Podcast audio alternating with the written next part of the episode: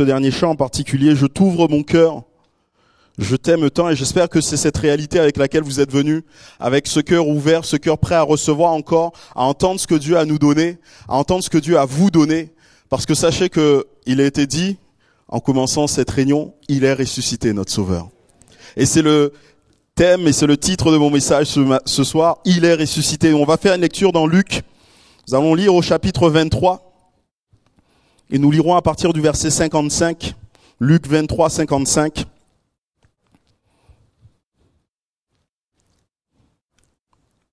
Si vous n'avez pas vos Bibles, vous avez le passage qui s'affiche. Luc 23, 55, je lis. Les femmes qui étaient venues de la Galilée avec Jésus accompagnèrent Joseph, virent le sépulcre et la manière dont le corps de Jésus y fut déposé. Et s'y étant retournées, et s'étant retournées, pardon, elles préparèrent les aromates et les parfums, puisqu'elles se reposèrent le jour du sabbat selon la loi. Le premier jour de la semaine, elles se rendirent au sépulcre de grand matin, portant les aromates qu'elles avaient préparés. Elles trouvèrent que la pierre avait été roulée de devant le sépulcre, et étant entrées, elles ne trouvèrent pas le corps du Seigneur Jésus. Comme elles ne savaient que penser de cela, voici deux hommes leur apparurent en habits resplendissants. Saisies de frayeur, elles baissèrent le visage contre terre, mais ils leur dirent, Pourquoi cherchez-vous parmi les morts celui qui est vivant? Il n'est point ici, mais il est ressuscité. Souvenez-vous de quelle manière il vous a parlé lorsqu'il était encore en Galilée, et qu'il disait, il faut que le Fils de l'homme soit livré entre les mains des pécheurs et qu'il soit crucifié, et qu'il ressuscite le troisième jour. Et elles se souvinrent des paroles de Jésus. À leur retour du sépulcre, elles annoncèrent toutes ces choses aux onze et à tous les autres. Celles qui dirent ces choses aux apôtres étaient Marie de Magdala, Jeanne, Marie, mère de Jacques, et les autres qui étaient avec elle. Amen. Il n'est point ici, il est ressuscité. Pourquoi cherchez-vous parmi les morts celui qui est vivant? Vous est-il arrivé de perdre quelque chose? Je pense qu'il y a quelque chose qu'on perd tous, ce sont nos clés en général. On cherche souvent nos clés lorsqu'on sort de chez soi. On se pose toujours la question où est-ce qu'on a bien pu poser les clés? En général, on a des endroits où poser ses clés un porte-clés à l'entrée, un meuble dans le salon ou que sais-je encore, un autre meuble ailleurs. On a des endroits où trouver, où poser ses clés. C'est le premier endroit où on va chercher les clés quand on en a besoin. Et il arrive qu'on ne les trouve pas, qu'elles ne soient pas à leur place. Alors si comme moi, vous avez une épouse, une fée de logis, vous dites, chérie, où se trouvent mes clés? Elle va essayer de trouver, mais bon, c'est dur des fois de trouver, de savoir où les autres ont pu poser quelque chose, surtout que L'endroit le plus insolite où j'ai retrouvé mes clés, parce qu'il m'arrive souvent de chercher mes clés hein, avant de sortir de chez moi, je tâte mes poches, je cherche dans mon sac. Mais l'endroit le plus insolite où j'ai retrouvé mes clés, c'était dans le réfrigérateur. Je mange avec beaucoup d'appétit, donc c'était peut-être un jour où je les avais posées. Mais en tout cas, c'était difficile de chercher, même de penser que mes clés auraient été là dans le réfrigérateur. Ce n'était pas du tout leur place elles n'étaient pas leur place. Si je cherchais un yaourt ou quelque chose d'autre, j'aurais sûrement été dans le réfrigérateur, mais pas mes clés. Pourtant, elles étaient là. Les femmes devant le tombeau, en fait, sont un peu dans cette même attitude. C'est vrai que les anges leur disent, mais pourquoi cherchez-vous parmi les morts celui qui est vivant? Mais quand on y réfléchit bien, quoi de plus normal pour ces femmes qui ont décidé d'aller embaumer Jésus que d'aller au tombeau. Quoi de plus normal pour ces femmes qui ont vu Jésus mourir, qui ont assisté à son agonie, d'aller au tombeau? Elles étaient là, elles ont assisté à tout ce temps de la passion, où Jésus a souffert, où on s'est moqué de lui, où on s'est joué de lui, en le frappant, en lui crachant au visage. Elles étaient là lorsque Jésus a été crucifié sur cette croix, qu'il a été élevé entre ciel et terre, où Jésus était capable de dire à sa mère, mais voici ton enfant en parlant de Jean, et à Jean, voici ta mère. Elles étaient là lorsque Jésus a crié, a poussé ce dernier cri, mais tout est accompli. Et en entendant ce cri, peut-être que même il y a eu cette, ce soulagement de le voir mourir, de ne plus le voir, de ne plus assister à toute cette tragédie. Elles étaient là. Nous l'avons lu. Lorsqu'on prend le corps de Jésus et qu'on l'amène jusqu'en terre. Elles voient ce lieu elles, se disent, mais on va venir pour l'embaumer parce qu'on n'a pas eu le temps de faire ce qui est nécessaire. Elles vont préparer les aromates. Et toute la journée de sabbat, elles vont attendre. Elles ne vont patienter, elles ne vont attendre peut-être qu'une seule chose. C'est que le jour se lève, enfin, sur ce jour, sur cette journée de dimanche. pour enfin pouvoir aller au sépulcre, pour embaumer Jésus.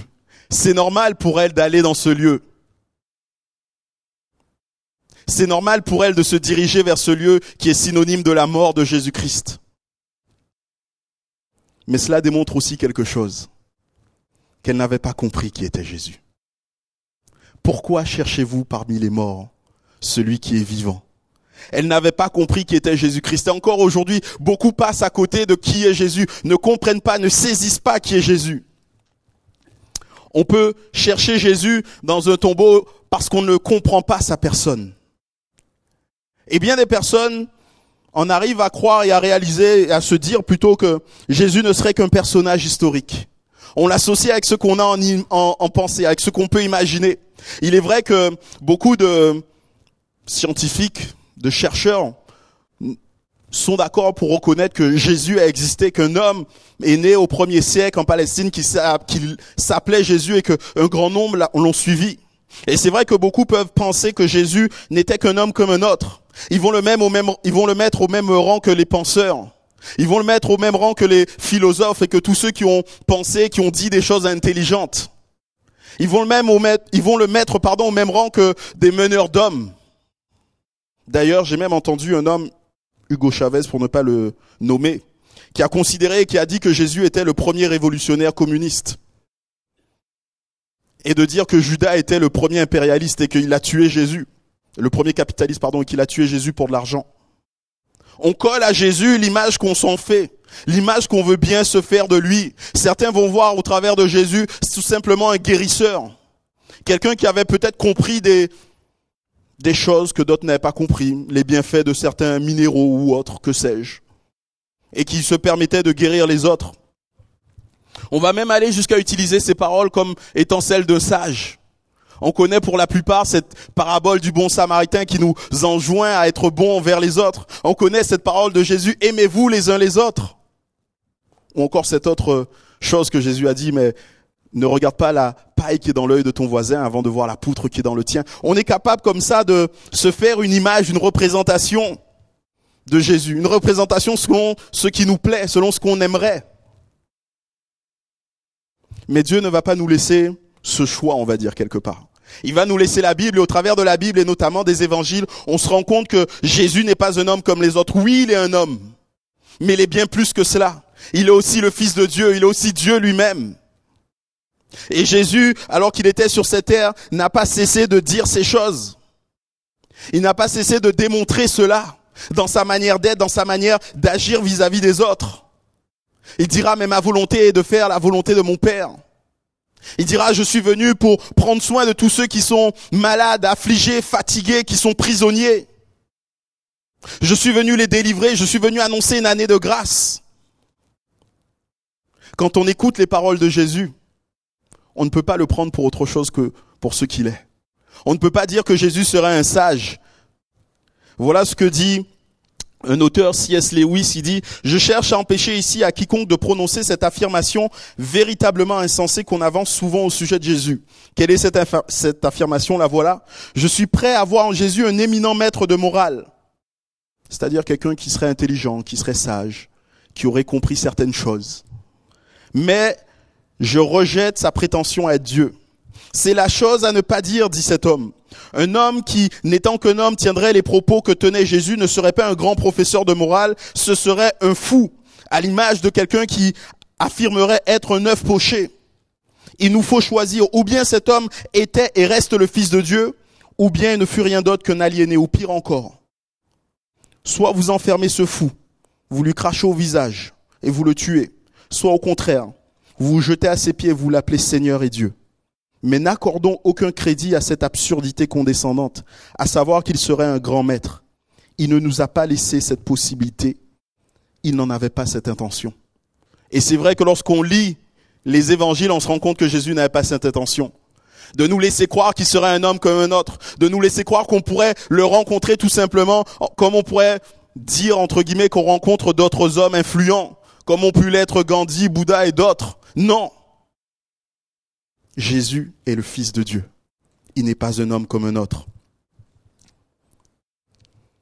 Mais Jésus, s'il est le Fils de Dieu, nous donne aussi les moyens d'accéder à sa personne.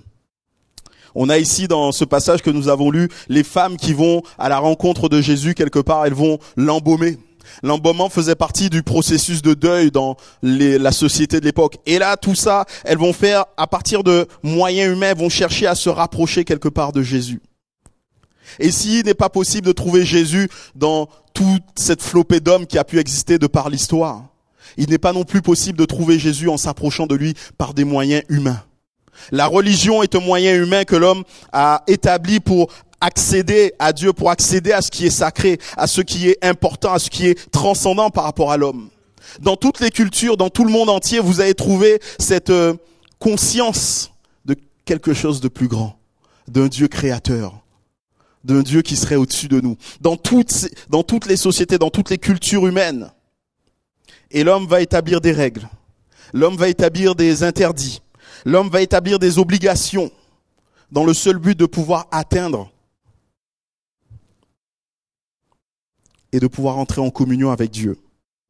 Mais rien ne peut permettre à celui qui est fini, c'est-à-dire l'homme, d'atteindre celui qui est infini, Dieu. Voilà ce que Dieu dit dans Ésaïe 55, verset 9. Le ciel est bien plus haut que la terre, de même mes voix sont au-dessus de vos voix, et mes pensées sont bien au-dessus de vos pensées. Quelque part, Dieu est tout simplement en train de dire, mais vous êtes tellement petit et moi je suis tellement grand. Il y a un gouffre qui nous sépare.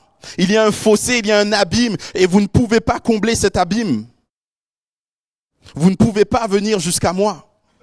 Comment est-ce qu'on pourrait réaliser que l'homme est capable d'atteindre Dieu? Dieu tient l'univers dans ses mains, nous dit la parole. Et l'homme a pour limite la lune. On n'a pas été capable d'aller plus loin que la lune dans l'espace. Comment est-ce qu'on pourrait aller jusqu'aux confins de l'univers et rencontrer celui qui tient l'univers entre ses mains? Ce n'est pas possible pour l'homme. Cela n'est pas dans sa capacité. L'homme ne peut pas contacter Dieu, l'homme ne peut pas rentrer en contact avec Dieu de par lui-même. Jésus est Dieu fait homme. Jésus est Dieu fait chair. La Bible nous dit que Dieu était avec Jésus réconciliant le, monde avec lui-même. Par amour, Jésus est venu sur cette terre. Dieu nous a donné son Fils unique. Jean 3,16, car Dieu a tant aimé le monde qu'il a donné son Fils afin que quiconque croit en lui ne périsse point, mais ait la vie éternelle. Jésus est venu ici sur cette terre pour nous tracer le seul chemin qui nous permet d'aller au Père. Je suis le chemin, la vérité et la vie. On ne vient au Père qu'en passant par moi. Et c'est vrai que lorsque je dis ces paroles, que le seul chemin, c'est, Jésus, cela peut paraître excessif. On pourrait se dire, mais toutes les religions se valent. On, prie tous les mêmes dieux. On a tous au fond les mêmes croyances. Mais c'est faux. C'est faux. Les religions vont nous amener à croire que nous serions capables en nous-mêmes de pouvoir atteindre Dieu. Les religions vont nous amener à croire que de par ce que nous allons faire, de par ce que nous faisons, de par ce que nous mettons en place, nous serions capables de toucher, d'atteindre Dieu. Mais ce n'est pas possible. Les courants de pensée quels qu'ils soient d'ailleurs. Au fond, ils ont cette, cette idée comme quoi l'homme serait lui-même un Dieu et qu'il se suffirait à lui-même. Mais nous savons que ce n'est qu'utopie tout cela. C'est illusoire. Jésus est le seul chemin pour atteindre Dieu. Il est le seul chemin tout simplement parce que c'est lui qui a fait le trajet. Il est venu du ciel jusqu'à la terre et après, étant sur cette terre, il est reparti au ciel. Il est le seul à connaître le chemin, donc il est le seul à pouvoir nous en indiquer la route. Le chemin ne se trouve en aucun autre qu'en Jésus seul. Il serait aussi illusoire de chercher Jésus dans un lieu.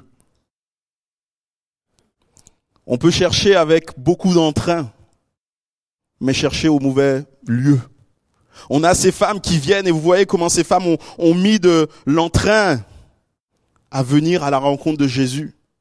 Alors qu'elles pensent qu'il est mort, elles ont dû penser toute la journée du samedi pendant le sabbat à cela, de se dire vivement le moment où on pourra y aller. Et elles sont tellement impatientes qu'elles y vont de grand matin. Quand on lit les autres évangiles, il nous est dit qu'il faisait encore noir quand elles se sont approchées du tombeau. Mais elles cherchaient à l'endroit où Jésus n'était pas. Et nous encore, on peut chercher à l'endroit où Jésus n'est pas. On peut croire que lieu géographique soit important. On peut apporter beaucoup d'importance à ce, cette zone du monde qu'on appelle Jérusalem, qu'on appelle Israël. Il est vrai que pour Jésus, Israël avait une importance, que Jérusalem avait de l'importance. Voyant cette ville, à un moment donné, il s'est mis à pleurer sur cette ville.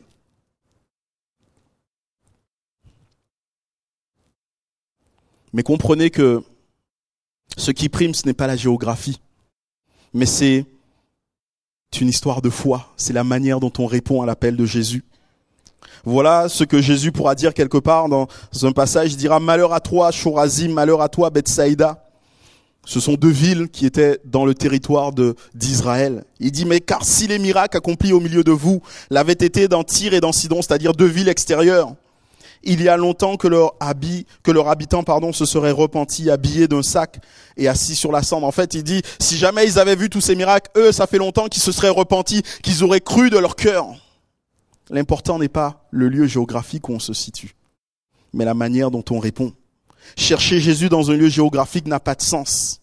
Il y avait un lieu du temps de Jésus où Dieu manifestait sa présence. On appelait ce lieu le lieu, le, Saint des Saints. Il se trouvait dans le temple et il y avait un seul homme qui pouvait entrer une fois par an dans ce lieu pour présenter l'offrande au Seigneur. Et il devait rentrer en ayant pris le temps de se purifier parce qu'il risquait la mort. Et ce lieu était séparé des autres lieux par un rideau épais. Et la Bible nous dit qu'il va se produire quelque chose au moment de la mort de Jésus. Au moment de la mort de Jésus, il va y avoir ce rideau qui va être déchiré par le haut. Comme pour dire que cette présence maintenant, elle est partout. On n'a pas besoin d'entrer dans ce lieu particulièrement pour être en présence de Dieu. Et d'ailleurs, cela se rapproche des paroles que Jésus a prononcées à la femme samaritaine. Le temps vient, il est déjà venu, où les vrais adorateurs n'adoreront pas sur une montagne, ne vont pas adorer dans un temple, ne vont pas adorer dans un lieu, ne vont même pas adorer forcément dans une église évangélique. Parce que peut-être que vous dites, si je viens ici, c'est mieux. Il y a plus de puissance ici. Ou peut-être que vous courez de réunion en réunion, de rencontre en rencontre, cherchant où il y a de la puissance.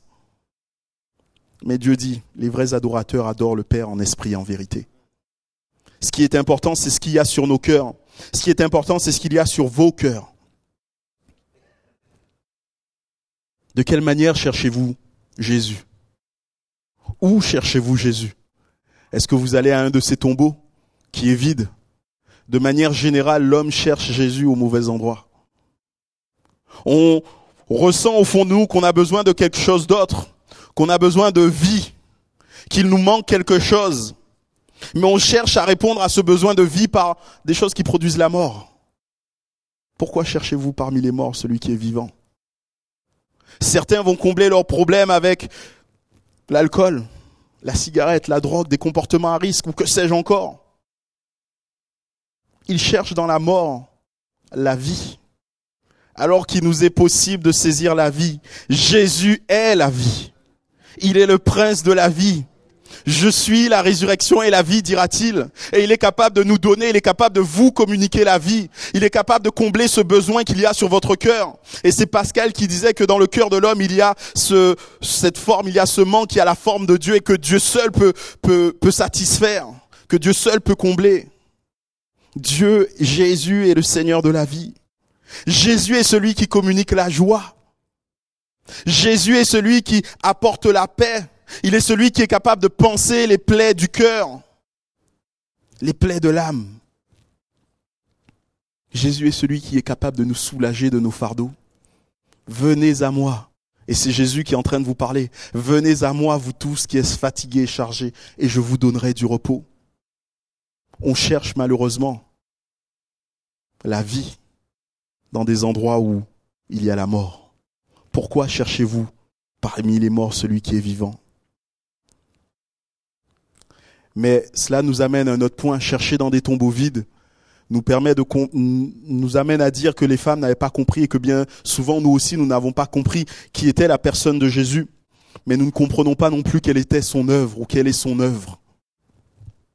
Lors d'obsèques en général, on a cet éloge funèbre qu'on fait des personnes et on pourrait réduire cet éloge funèbre à trois choses. Il est né, il a vécu et il est mort. Chacun d'entre nous connaîtra cela c'est quelque chose qui fait partie de la vie. Mais lorsqu'on en arrive à parler de Jésus, il est vrai qu'il nous faut parler de sa naissance miraculeuse, née du Saint-Esprit.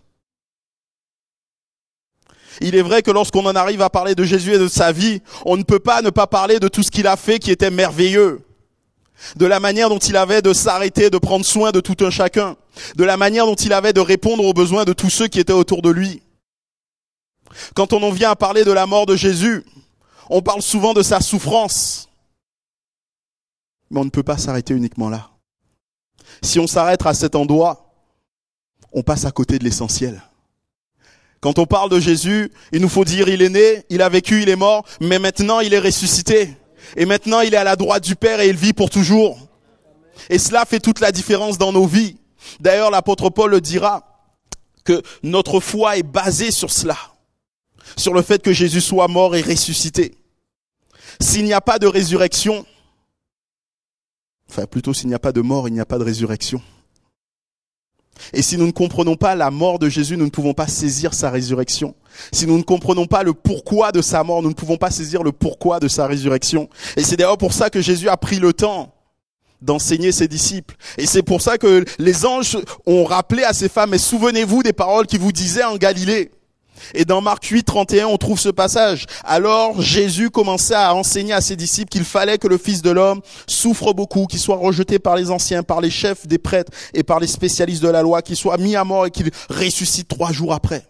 Alors Jésus commença à leur enseigner, à leur apprendre, à leur expliquer qu'il fallait qu'il meure, le pourquoi de sa mort.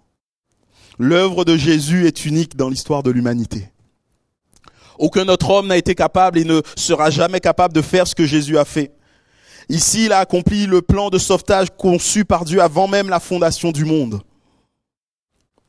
Jésus va, par sa mort, répondre au plus grand problème de toute l'humanité, à savoir le péché. Ça passe par sa mort. Sa mort était obligatoire pour résoudre ce problème. Sa mort sur la croix paie le prix de notre salut. Comprenez bien que nous méritions et nous méritons tous la mort à cause du péché, à cause de notre offense vis-à-vis de Dieu. D'ailleurs, ce sont les paroles que Dieu a prononcées à Adam. Il lui a dit, le jour où tu mangeras de cet arbre, tu mourras. Le jour où tu désobéiras, le jour où le péché sera né en toi, tu mourras. Mais quand Dieu parle de mort, il parle de mort à deux niveaux. Il nous faut comprendre la mort à deux niveaux parce que effectivement Adam a mangé du fruit de cet arbre mais il n'est pas mort physiquement. La mort physique est une conséquence du péché. Dieu a dit, tu es poussière et tu retourneras à la poussière. Mais il y a une mort encore plus grave, qui est cette séparation d'avec Dieu. La mort physique n'est pas la fin de la vie. La mort physique n'est que la fin de notre corps. Mais notre vie continue. Notre âme continue de vivre, j'ai envie de dire. Et la mort spirituelle, c'est ce temps de séparation d'avec Dieu. Et une fois qu'on est mort, on se prépare à aller dans notre destination finale. Pour ceux qui ont cru en Dieu, pour ceux qui croient en Jésus comme leur sauveur, ils iront au paradis. Mais pour les autres, c'est l'enfer qui leur est réservé. Ils méritent l'enfer. Et à cause de la nature pécheresse de l'homme, à cause de ce que nous sommes, à cause de ce que nos parents, nos premiers parents, Adam et Ève, nous ont transmis, le péché. Vous allez peut-être me dire que vous n'êtes pas pécheur, que vous n'avez tué personne ou, ou rien fait de grave. Oh, vous avez tous menti un petit peu, mais c'est pas grave ça. On a un petit peu volé, mais c'était quand on était enfant. Et ainsi de suite. Mais le fait même de ne pas chercher Dieu nous rend coupables de péché. Et le salaire du péché, c'est la mort. Et à cause de notre nature de pécheur, la destination de l'homme, si Dieu lui n'intervient pas, c'est la mort. La mort spirituelle, cette séparation. Mais Jésus, lui, va venir, il va payer le prix. Il va mourir à notre place. Il va accepter de payer le prix de, d'être celui sur qui va reposer la condamnation que Dieu voulait faire tomber sur nous. C'est ce que nous dit ce, ce passage dans le livre d'Ésaïe, que notre condamnation est retombée sur lui. Il a été cet innocent qui a payé pour nous qui étions coupables. Jésus-Christ est mort pour nous. Sa mort efface euh, pardon, sa mort paie le prix de notre salut, mais sa mort efface aussi notre péché. Voici l'agneau de Dieu qui ôte le péché du monde. Voilà comment Jean-Baptiste va parler de Jésus en le voyant passer au loin. Et quand il dit cela, en fait, il est en train tout simplement de remettre, euh, de, de parler de cet agneau pascal que les Juifs avaient pour habitude de sacrifier lorsqu'on était dans ce temps de Pâques. Il y avait un agneau sur lequel on posait les mains comme pour lui, comme pour se décharger sur lui de toutes nos fautes. Et c'est cet agneau qui allait mourir à cause des fautes qui étaient les nôtres. Et Jésus est pour nous cet agneau. Il est venu et il est mort lui aussi, à notre place, un jour de Pâques. Il a porté sur lui nos péchés. Nous étions et nous devions mourir à cause de nos péchés, mais Jésus, lui, a porté ces choses. Il a effacé nos péchés sur la croix.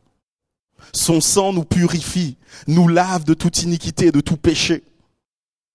Mais sa mort à la croix est aussi le signe de la défaite du diable.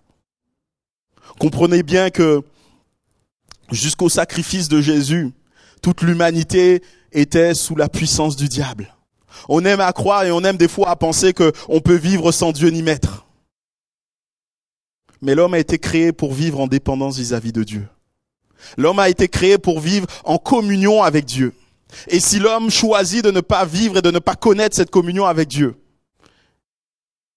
alors il se retrouve sous la domination du diable. Alors il se retrouve sous la domination du diable. Et sur la croix, Jésus est venu comme briser le joug que le diable avait fait reposer sur nos épaules. Sur la croix, Jésus va comme lier le diable. Et ce qui nous était impossible jusqu'à maintenant, c'est-à-dire mener une vie sans péché, il va nous donner la possibilité de le faire. Mener une vie sans péché, libre du diable, libre de toutes ces choses, pour la gloire de Jésus.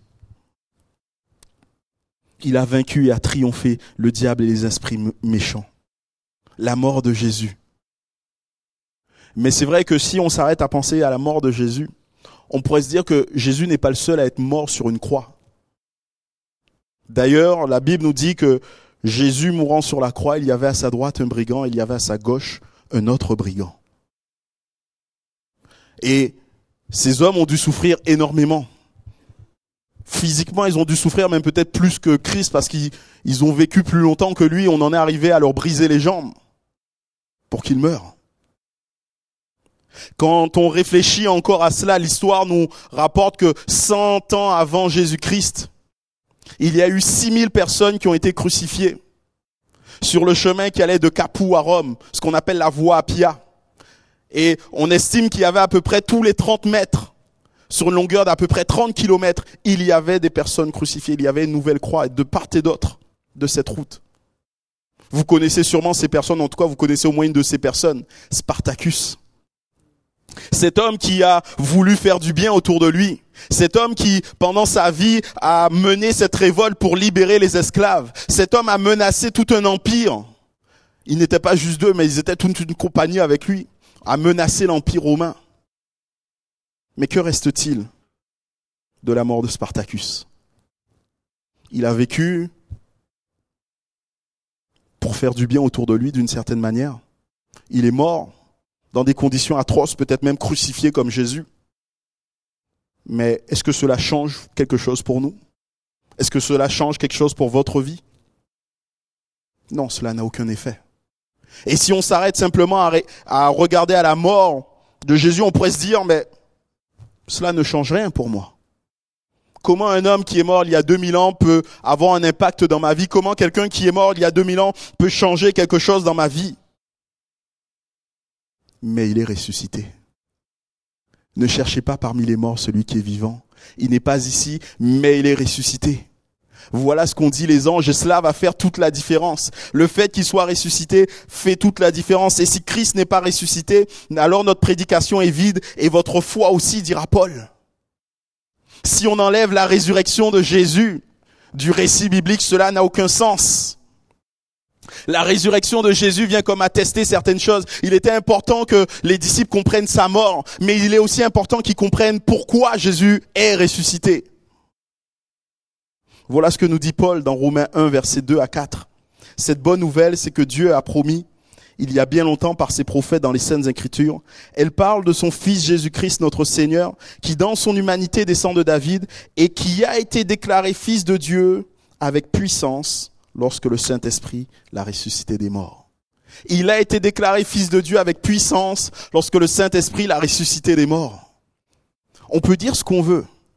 Moi, en tant qu'homme, je peux avoir les paroles que je veux. Je pourrais avoir la folie peut-être même de dire que je suis fils de Dieu. Mais comment faire la différence entre celui qui serait fou et le fils de Dieu? Comment faire la différence entre l'imposteur, celui qui cherche à se jouer des autres, celui qui cherche à profiter des autres, et celui qui est vraiment fils de Dieu? Tout simplement par sa résurrection. Dieu authentifie Jésus comme étant son fils en le ressuscitant des morts. Il est vrai déjà que sa vie nous avait donné des indices. Quand on voyait la manière dont Jésus voulait prendre soin de ceux qui l'entourent, on pouvait se dire que cet homme n'était pas comme tous les autres. Quand on voyait la manière dont il répondait aux besoins de ceux qui étaient à côté de lui, on disait vraiment il n'est pas comme les autres. Quand on voyait la manière dont il était capable de se soumettre la nature en disant à la mer de se calmer, au vent de se taire, quand il était capable de se soumettre les démons qui, alors qu'il était présent, se manifestaient et leur disaient, mais tais-toi, sors. On pouvait se dire, cet homme n'était pas comme tous les autres. Lorsque s'est produit le jour de son baptême, ce, cette chose, la Bible nous dit que du ciel, on a entendu cette voix qui disait, mais celui-ci est mon fils bien-aimé. Cela s'est reproduit lorsqu'il était sur la montagne de la transfiguration. Tout ça nous amène à réaliser que Jésus n'était pas un homme comme les autres. Mais pour l'attester, comme pour le valider, comme pour y mettre un terme à tout ce qui pourrait être dit autour, Dieu va ressusciter Jésus d'entre les morts. Il le déclare comme étant son fils. Il va déclarer qu'il a agréé le sacrifice que Jésus a porté, que, que Jésus a donné en mourant sur la croix. Mais cela a d'autres implications pour nous aussi. Si Jésus est ressuscité, et il est, il est le Fils de Dieu, ses paroles ont de l'importance. Et ce qu'il nous a dit lorsqu'il était encore sur cette terre a de l'importance. Et tout ce qu'il nous a promis, il est aussi capable de le faire. Il nous a promis la vie éternelle. Il nous a promis la vie éternelle. C'est facile de dire je vous promets quelque chose. Quelque chose qu'on ne peut pas avoir tout de suite. Mais là, non seulement il nous le promet, mais il le démontre Dieu. Il nous démontre en ressuscitant Jésus d'entre les morts que nous aussi nous pouvons nous attendre à lui pour être ressuscités d'entre les morts si nous croyons en Jésus-Christ comme étant notre sauveur. Nous sommes assurés que Dieu n'est pas celui qui se désintéresse de notre destin, qui se désintéresse de notre arrivée, qui se désintéresse de notre vie. Non, il prend en considération notre vie. La mort de Jésus démontre au contraire qu'il prend en peine l'homme. Dieu n'a pas hésité à donner son Fils unique, Jésus-Christ à combien plus forte raison nous ne donnera-t-il pas encore plus Tout, nous dit la Bible, avec lui. Nous sommes assurés d'avoir tout ce que le Seigneur a promis. La paix, la joie, le bonheur, le secours, le réconfort, la consolation. Parce que il l'a démontré en ressuscitant Jésus d'entre les morts. Vous vous dites peut-être c'est trop beau pour y croire. Mais ce n'est que la stricte vérité. Dieu l'a fait pour vous. Dieu l'a fait pour toi parce qu'il t'aime.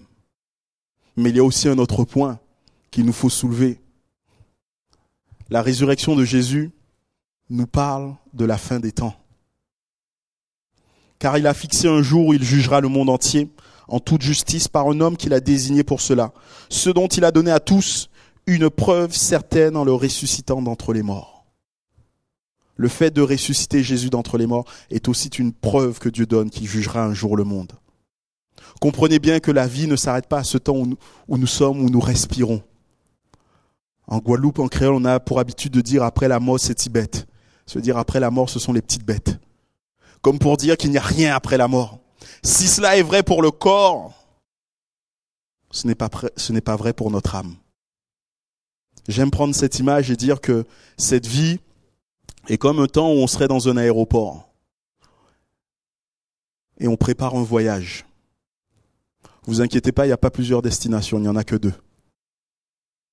Le paradis ou l'enfer. À partir du moment où on meurt, c'est comme lorsqu'on est passé dans ce temps où on passe le contrôle de la douane, vous savez. Une fois que vous êtes passé là en transit, vous pouvez plus revenir en arrière. Et vous allez vers le vol qui vous attend. Eh bien, il en est de même pour nous. Tant qu'on est sur cette vie, on est encore dans le hall de gare de la vie. Mais une fois qu'on meurt, on passe ce contrôle et on ne revient pas en arrière. Et notre destination est assurée à ce moment-là. Dieu jugera le monde un jour. Dieu vous jugera. Dieu vous demandera des comptes pour toutes les paroles que vous avez eues, pour toutes les pensées, pour toutes les actions que vous avez eues. Jésus sera le juge. Il ne jugera pas simplement en se disant est-ce que vous avez fait du bien ou pas. Il n'y aura pas une balance où d'un côté il y aura tout ce que vous aurez fait de bien et de l'autre côté tout ce que vous aurez fait de mal et il faudra que la balance penche du bon côté. De toute façon, tout ce que nous faisons est quelque part mal. Nous sommes pécheurs, nous méritons la mort. Mais ce qui pourra faire pencher la balance du bon côté, si on peut s'exprimer ainsi, c'est d'avoir accepté Jésus comme son sauveur. C'est d'avoir fait de lui votre libérateur. La mort de Jésus était importante à comprendre parce que sa mort permettait de valider sa résurrection. Sa mort permettait de savoir que, en le ressuscitant, Dieu faisait et acceptait tout ce que Jésus avait fait au travers de sa mort. Jésus est ressuscité. Nous avons ici les femmes qui cherchent Jésus dans le tombeau, car elles n'ont pas compris qui il est, ni son œuvre. Elles cherchent parmi les morts parce qu'elles ne comprennent pas la raison de sa mort. Et elles n'arrivent même pas à penser, à imaginer qu'il est ressuscité. Pour elles, Jésus est dans le tombeau. Jésus est mort. Et elles viennent l'embaumer. Une mauvaise compréhension de la personne de Jésus nous fait passer à côté de lui. On va le prendre pour un homme comme un autre. On va le prendre peut-être même, vous pourriez jusqu'aller à penser que ce serait un illuminé de plus. Mais Jésus-Christ est le Fils de Dieu. Une mauvaise compréhension de la mission de Jésus nous amène à considérer que sa mort n'est qu'un détail dans l'histoire de l'humanité tout entière. Qu'il y a tellement d'autres hommes qui sont morts. Et qui sont même morts par d'une mort similaire que la sienne, une crucifixion dans d'atroces souffrances. Mais on passe à côté de l'essentiel, à savoir sa résurrection trois jours après. Cela qui change tout, ce qui fait la différence pour nous. Mais les anges l'ont dit aux femmes, et je me permets de vous le redire encore ce soir, Jésus est ressuscité. Jésus est ressuscité, le tombeau est vide. Il n'y a pas ici d'explication. Il y a juste un énoncé d'une réalité. Jésus est ressuscité, le tombeau est vide. J'aime la Bible quand elle annonce ce genre de choses. Quand la Bible commence au commencement, Dieu créa les cieux et la terre. Quoi de plus normal? C'est Dieu. La Bible ne cherche pas à expliquer Dieu, ne cherche pas à rentrer dans certains détails. Et là, si vous lisez les évangiles, si vous lisez tous les évangiles, vous allez vous rendre compte qu'il n'y a aucun évangile qui cherche à donner des détails et des explications sur la manière dont Jésus serait ressuscité. Peut-être est-ce que vous vous dites que quand j'aurai compris cela, je serai prêt à croire. Mais comment est-ce qu'on pourrait arriver à croire, à comprendre plutôt quelque chose qui dépasse l'intelligence? Là, on est devant Dieu qui est en train de faire des miracles, qui est en train de faire quelque chose de plus grand que nous. Par contre,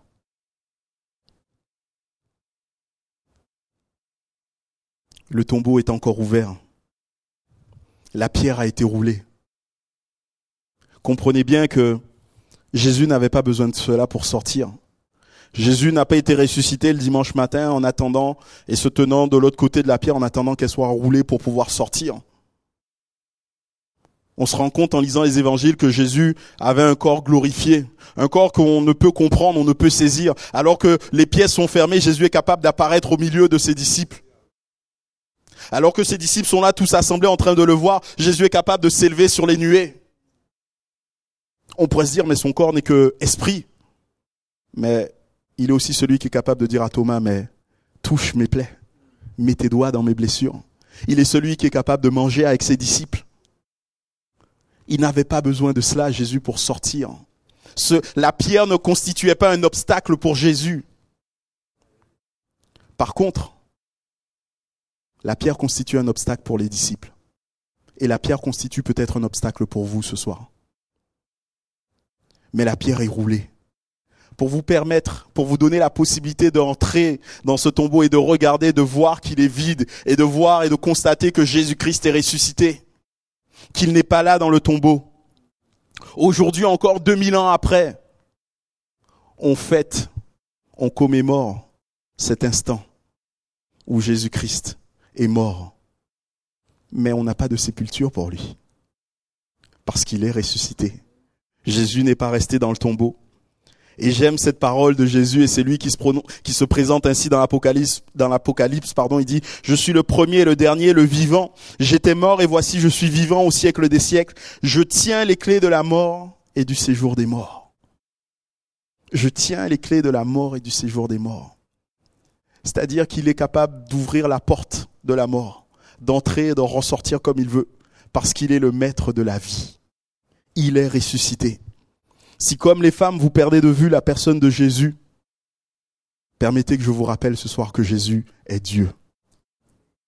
Si comme les femmes, vous perdez de vue sa mission, le pourquoi de ce qu'il est venu faire sur cette terre, je vous le redis. Il est venu pour mourir pour vos péchés, pour vous effacer, pour effacer votre dette, pour mourir en victime expiatoire sur la croix, pour vous rendre saint, pur devant Dieu. Ne passez pas à côté de cela. N'oubliez pas ces choses parce que ce faisant, vous risquez de passer à côté de Jésus ressuscité, comme l'ont fait ces femmes. Le chercher là où il n'était pas, alors qu'il était vivant. Et ce soir, j'aimerais vraiment vous donner cette, occasion, cette opportunité de faire la rencontre la plus merveilleuse qui soit dans, qui nous est donnée de faire dans ce monde. De rencontrer celui qui est ressuscité. D'accepter de lui donner notre cœur. D'accepter de lui donner notre vie. D'accepter de croire que sa mort sur la croix nous pardonne, vous pardonne de vos péchés. Entrez dans ce tombeau. Regardez ce tombeau vide. Faites comme ces disciples qui l'ont fait. La Bible nous rapporte qu'il y a eu un disciple qui est rentré, qui a vu et qui a cru. Parce que le tombeau était vide. Alors que nous allons baisser nos têtes, j'aimerais prier pour vous peut-être, qui voulez donner votre cœur au Seigneur, qui comprenez que Jésus est Dieu, qui comprenez que sa mort vous pardonne de vos péchés et que sa résurrection vient attester tout cela. Peut-être voulez-vous tout simplement donner votre cœur au Seigneur Jésus. J'aimerais vous demander de lever votre main là où vous êtes. Je voudrais prier avec vous, prier pour vous, demander au Seigneur sa grâce. Merci pour vos mains qui se lèvent. Peut-être y aurait-il encore quelqu'un, personne qui demande au Seigneur sa grâce. Merci au Seigneur pour ces mains qui se lèvent. Éternel mon Dieu, tu es celui qui est grand et qui est puissant. Merci parce que nous l'avons chanté et nous le croyons et je veux encore le proclamer dans ce temps. Seigneur, tu es celui qui est ressuscité, tu es celui qui est vivant, qui est présent au milieu de nous, qui nous entend et ton Saint-Esprit est à l'œuvre dans les cœurs. Ton Saint-Esprit est à l'œuvre pour convaincre, éternel mon Dieu. Ce n'est pas par la sagesse, par l'intelligence, par la rhétorique que je prêche, éternel mon Dieu, mais tout simplement parce que ton Esprit Saint, lui, est à l'œuvre pour convaincre les cœurs que tu es ressuscité que tu es vraiment le Fils de Dieu, que tu es vraiment mort sur la croix et que ta mort sur la croix nous pardonne de nos péchés. Tu vois ces mains qui se sont levées, ces personnes qui veulent résolument, Seigneur, te donner leur cœur. Merci encore, Seigneur, pour ce sacrifice qu'elles acceptent de ta personne, pour leurs péchés qui sont pardonnés, Seigneur. Donne-leur de vivre en nouveauté de vie maintenant. Donne-leur, Seigneur, d'expérimenter ce que ta parole nous dit, que ton esprit crie en nous, que nous sommes enfants de Dieu, Seigneur, qu'elles puissent avoir cette assurance ce soir, qu'elles sont enfants de Dieu et qu'elles t'appartiennent. Merci encore, éternel mon Dieu, de manifester ta grandeur, de manifester ta puissance dans leur vie. Que seul ton nom soit béni et glorifié en tout temps, Jésus-Christ. Amen.